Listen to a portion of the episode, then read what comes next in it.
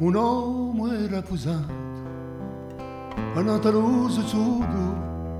usò capello in mano, a sciuaia sudori, che mi sciaia da fronte,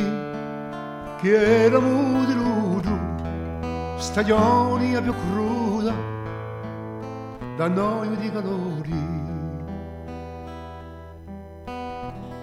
E poi l'uomo lisciato, uso capo sbiancato da anni da un stanco e da tanti pensieri di tutta una giucciata solo era firmato in sa casa paterna per via sua maniera. Tutti i sovidoni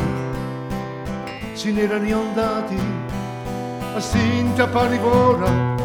e così un destino in sadita campagna?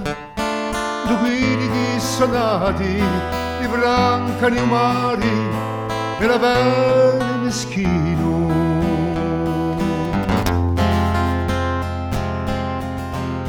Ma l'uso capo bianco più bianco dell'intaia vedendo disocciosa i murali sfraiati tristo pensiroso udendo sospiraia parlando da per sé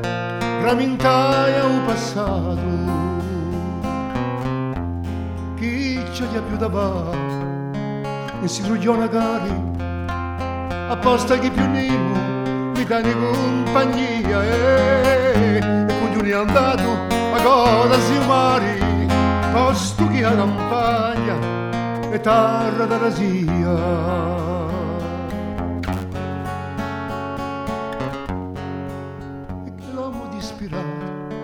Da suoi sorti crudeli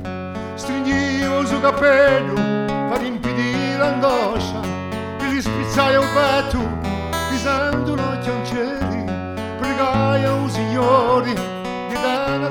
la toscia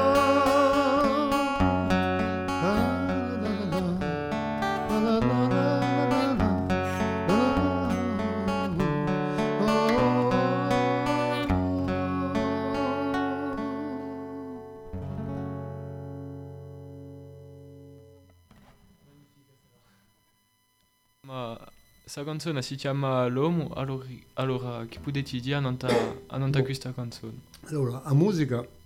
di Battei, ma le parole sono di Marco Ceccarelli, che ha scritto tante belle cose, veramente poesie incredibili.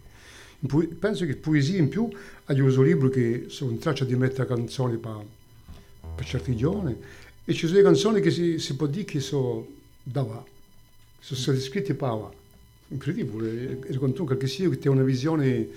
eh, di rivoluzione che, che è udinca. Ora, l'uomo, mi sicuro, era già un'epoca in cui si sentiva che a Corsica cambiava,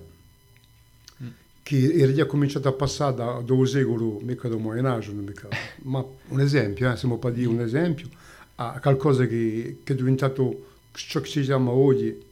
modernità, che bon, mi piace mica tanto questa parola qui, ma bon, si può improdare. E, e dopo, e giusto appunto, è, è un dramma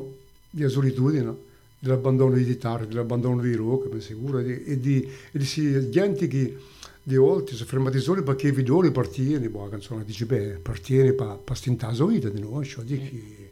e ora giustamente è, è tutta una canzone, non è mica semplicemente una canzone che parla di un vecchio che è fermato solo in un canto da vecchiara, perché sei un fatto, ma è, è tutto, come si dice, non c'è mica parole che mene, è tutto un contesto che Marco ha messo qui, come si dice, in valori, eh, davanti a noi, per dire eh, attenti a ciò che noi possiamo diventare. Yeah.